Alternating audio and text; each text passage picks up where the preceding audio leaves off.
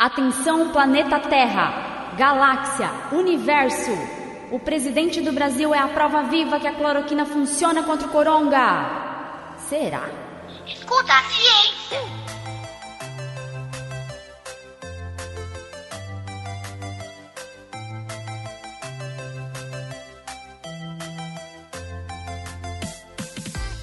Olá, eu sou a professora Letícia Sarturi. Sou mestre em imunologia e doutora em biociências e fisiopatologia. Nesse episódio, vamos falar sobre o que é a comprovação científica e como funciona essa tal máquina da ciência. Uma pessoa se curou da Covid tomando hidroxicloroquina. Isso quer dizer que temos uma comprovação científica da eficácia desse medicamento? O que os cientistas fazem? Eles passam o dia inteiro pipetando líquidos coloridos como aqueles que aparecem nas reportagens da TV? Por que não escutam as pessoas que falam nas redes sociais? Tá cheio de depoimento de pessoas curadas pela cloroquina ou por outros remédios. Toma, toma cloroquina, toma cloroquina, toma cloroquina, toma, toma, toma cloroquina. Eu quero tomar. Com essa pandemia, a ciência passou a ganhar um enfoque grande nos telejornais, nas redes sociais. Todos acompanhando as notícias sobre o trabalho incessante da ciência na busca por uma vacina e tratamento eficaz contra o coronavírus. Se você nunca conversou com um cientista, talvez não saiba como funciona essa coisa de fazer ciência, certo? Vamos falar então sobre isso? Tranquem as portas, fechem as janelas. O seu cientista particular está aqui para responder às suas perguntas. Eu sou Bigman e você acaba de entrar no incrível mundo de Bigman.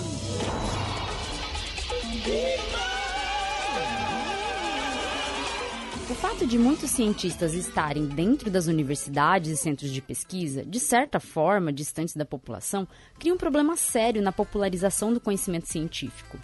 Aí, em uma situação de grave crise sanitária como esta que estamos vivendo, o conhecimento chega por meio daqueles que são mais acessíveis ao povo, como blogueiros, jornalistas, twitteiros, youtubers, políticos, que talvez se incluam no grande grupo dos twitteiros barra youtubers barra blogueiros.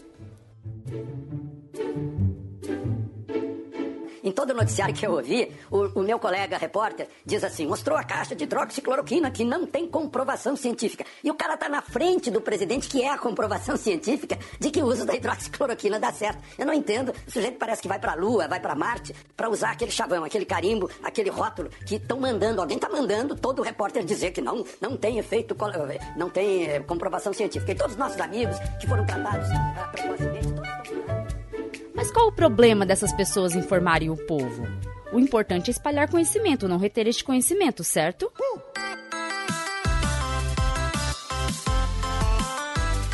O problema está na forma de interpretação que essas pessoas fazem sobre o conhecimento científico, sobre como funciona a ciência e sobre a importância que muitos não dão à ciência. E ainda sobre as pessoas não saberem diferenciar o que é senso comum do que é ciência. E você sabe diferenciar? Vamos então escutar o que o professor Alexandre Ferreira, que é mestre em filosofia, tem para nos falar sobre isso. A partir do surgimento da filosofia e da ciência moderna, através de nomes como Francis Bacon, Descartes, e isso se aprimora muito mais com Auguste Comte e o positivismo, o senso comum passa a ser visto como aquele pensamento que se opõe à ciência, enquanto a ciência, de maneira sistemática uh, e de forma bastante elaborada, elabora um arcabouço de proposições e teorias que ajuda ao desenvolvimento da técnica e da compreensão do que é o homem e o mundo, o senso comum é quase como se fosse um consenso é, às vezes bastante raso daquilo que é a própria é, vivência das pessoas. Porém, uma oposição completa entre ciência e o chamado senso comum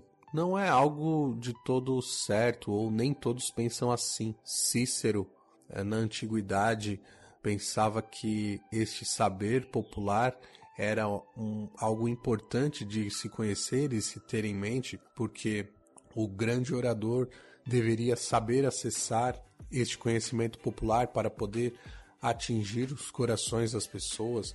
Anton Gramsci, já nos nossos tempos, vai dizer que o senso comum é um tipo de saber que é complexo e não sistemático e só, mas tem lá também o seu valor.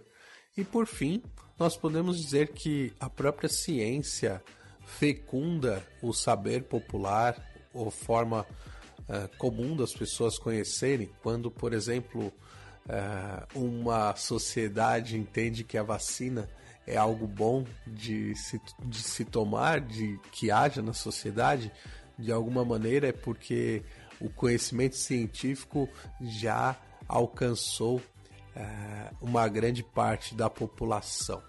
O duro é quando as pessoas querem usar esse senso comum para negar a contribuição científica.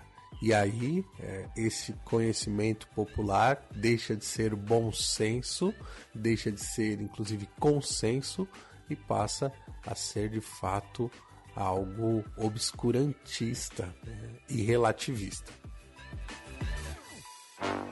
Contra esse obscurantismo que vem sendo cultuado por alguns em plena pandemia, temos que deixar claro que o senso comum não deve prevalecer sobre o conhecimento científico. O conhecimento científico é um aprofundamento do senso comum, é baseado em experiências padronizadas, controladas. Por isso, temos que valorizar a ciência e o pensar científico. Mitocôndria, aparelho de Golgi, ribossoma e membrana celular.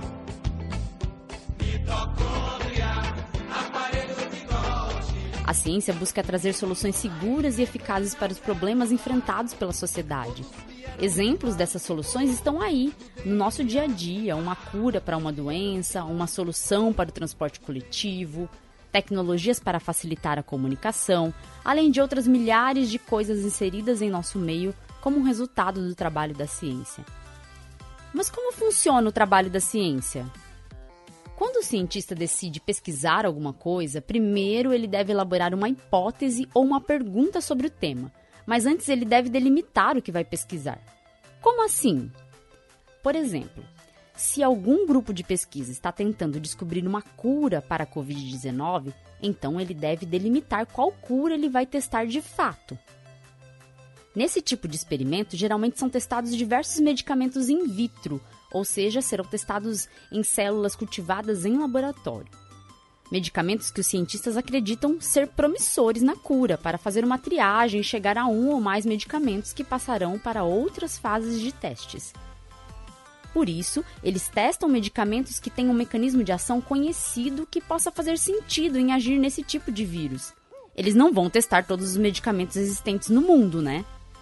Esses testes in vitro são considerados pré-clínicos, pois ainda são feitos antes dos testes clínicos, que são aqueles que utilizam humanos nos testes.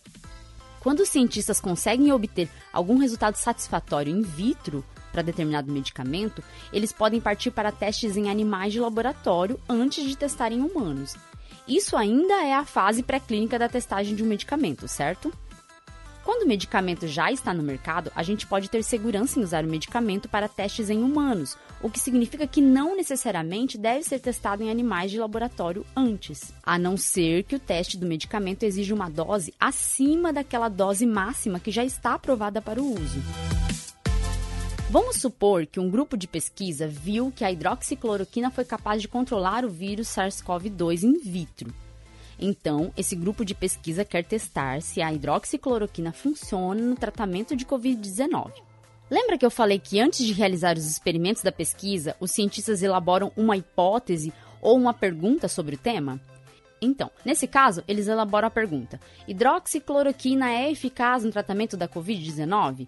Ou a hipótese, que é uma afirmação: hidroxicloroquina pode ser uma opção de tratamento para a Covid-19. A partir daí, os cientistas vão fazer experimentos para poder responder à pergunta elaborada ou para poder provar a hipótese levantada. A ciência deve trabalhar de forma padronizada para evitar vieses, que são as tendências de que os resultados obtidos sejam exatamente aqueles que o cientista quer obter. Dessa forma, desde a fase pré-clínica, os testes devem ser feitos com diversas amostras, repetidos em diversos dias diferentes, e ainda são feitos testes estatísticos para ver se realmente aquele resultado é significante. Nada é feito de olho, nada é feito baseado em achismo.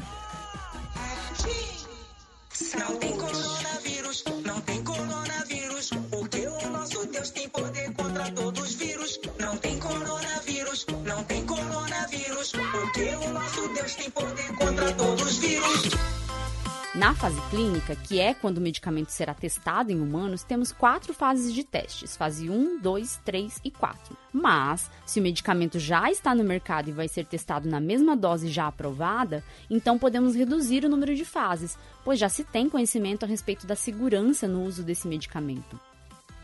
Voltando ao nosso exemplo da hidroxicloroquina. Considerando que os pesquisadores querem testar os efeitos em vivo em humanos, teremos então a fase clínica de testes. Assim, para garantir que o estudo seja bem conduzido, o medicamento deve ser testado em um grande número de pessoas. Isso porque existem muitas outras variáveis na população. Há uma variabilidade genética muito grande, por exemplo.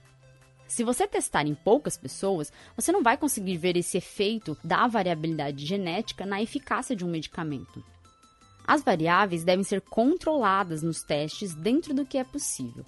Por exemplo, no caso de Covid-19, tem algumas pessoas que se curam espontaneamente sem precisar necessariamente de um tratamento.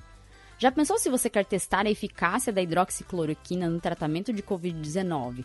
E você pega um grupo pequeno de pessoas e dentro desse grupo a maioria apresenta essa característica de se curar naturalmente pela própria resposta imune? No fim do estudo, você vai atribuir a cura à hidroxicloroquina e na verdade não foi. Por isso, quanto maior o número de pessoas, mais consistentes serão os resultados do estudo. Além disso, o pesquisador não deve escolher as pessoas que vão participar do estudo. Para que não tenha viés na pesquisa, os sujeitos que passarão pelos testes são escolhidos randomicamente, ou seja, de maneira aleatória. No nosso exemplo da testagem da hidroxicloroquina, no fim do estudo, os resultados da pesquisa devem gerar números, valores. Nesse caso, pode ser avaliada a carga viral do paciente, ou seja, a quantidade de vírus dentro do organismo da pessoa. Assim, a gente conseguiria saber se houve uma eficácia em diminuir a multiplicação do vírus e ainda em matar o vírus. Esses valores de carga viral serão comparados por meio de cálculos estatísticos com valores de carga viral de pacientes que não passaram pelo mesmo tipo de tratamento, para que a gente possa ver se há mesmo um efeito significante do medicamento. Porém, nesse caso da hidroxicloroquina, já tem diversos estudos provando que não tem eficácia no tratamento da Covid-19. E o pior, há estudos mostrando que esse medicamento pode piorar o quadro de indivíduos que estão com a Covid. Comentamos sobre isso no episódio número 2. Escuta lá. Escuta a ciência. Mas tem gente que se curou usando hidroxicloroquina, porque a ciência não leva em conta isso aí. Bom, para responder essa pergunta, eu vou dar um exemplo baseado na minha vida de quarentena. Desde o início do isolamento, eu como arroz doce com uma certa frequência. Eu amo arroz doce, sabe? Melhor doce da vida. Mas, voltando ao exemplo, estou comendo arroz doce com frequência e não peguei Covid-19. Então posso dizer que o arroz doce previne Covid, certo? Não, pelo amor de Deus, não. O que me preveniu de pegar Covid foi o isolamento, os cuidados de higiene, o uso de máscara. O arroz doce só fez mesmo eu ganhar uns quilinhos a mais. Olhando para esse exemplo, vemos que quando uma pessoa fala que se preveniu de Covid-19 usando ivermectina, não podemos levar em conta apenas isso, porque inúmeros outros fatores podem estar agindo. Será que não foi o fato dessa pessoa sair sempre de máscara? Será que não foi porque ela estava fazendo certinho o isolamento social? Somente os estudos científicos podem ser controlados e somente com este tipo de conhecimento podemos afirmar alguma coisa a respeito de um tema. E mesmo assim, a própria ciência está em constante atualização, o que significa que não existe nenhuma informação estática. Tudo se aprimora com o tempo. A ciência descobre novas coisas e até coisas tidas como certas podem deixar de ser. O conhecimento científico não usa o selo Gabriela de aprovação. Eu nasci assim, eu cresci assim, e sou mesmo assim, você sempre assim,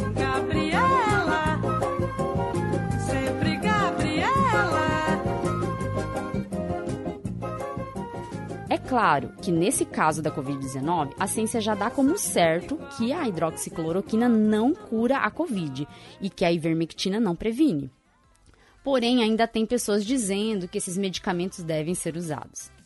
Eu entendo que é interessante para alguns negar a ciência para levar um conforto para a sociedade, dizendo que a Covid-19 tem uma cura ou uma prevenção melhor do que usar máscara e ficar em isolamento social. Muitos fazem afirmações baseadas no senso comum e, por isso, convencem um grupo de pessoas se aproveitando da fraca formação científica da população. Por isso, é essencial criarmos uma corrente de estímulo ao pensamento crítico. Quem sabe dá certo?